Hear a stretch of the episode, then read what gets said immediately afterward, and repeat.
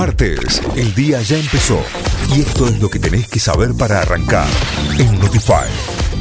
Vamos ahora sí a las noticias. Senadores oficialistas impulsan proyecto para pagar con fondos fugados la deuda del Fondo Monetario Internacional. El Gobierno Nacional dio su aval al proyecto presentado por el bloque oficialista que establece un aporte especial de emergencia con fondos que salieron del país sin declarar.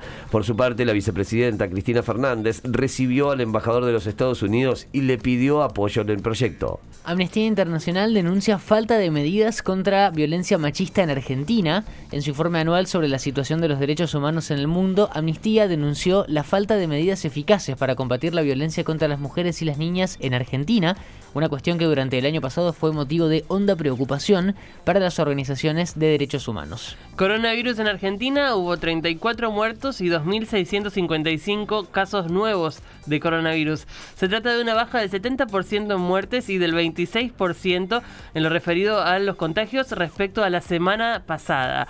La cantidad de pacientes con coronavirus en terapia intensiva también van caídas, son 550 los internados, en tanto que la ocupación de camas eh, ascendió al 37,3% en el país y al 38% en el área metropolitana de Buenos Aires. Confirmaron en Cava un caso de sarampión importado desde Medio Oriente. Sobre la situación actual, la ministra Carla Bisotti explicó que junto con Cava se está haciendo una investigación del caso que consiste en la investigación desde el inicio de los síntomas de todos los contactos si están con síntomas algunos de ellos. El sarampión es una enfermedad que se puede eliminar porque el único reservorio es el ser humano, a diferencia de los virus respiratorios. Hoy se retoman las negociaciones presenciales entre Ucrania y Rusia. Hoy ambos países reanudarán las conversaciones en persona para eh, tratar de poner fin a la guerra en medio de persistentes combates y bombardeos y luego de que el presidente ucraniano Volodymyr Zelensky se manifestara dispuesto a aceptar o evaluar alguno de los reclamos centrales de Moscú.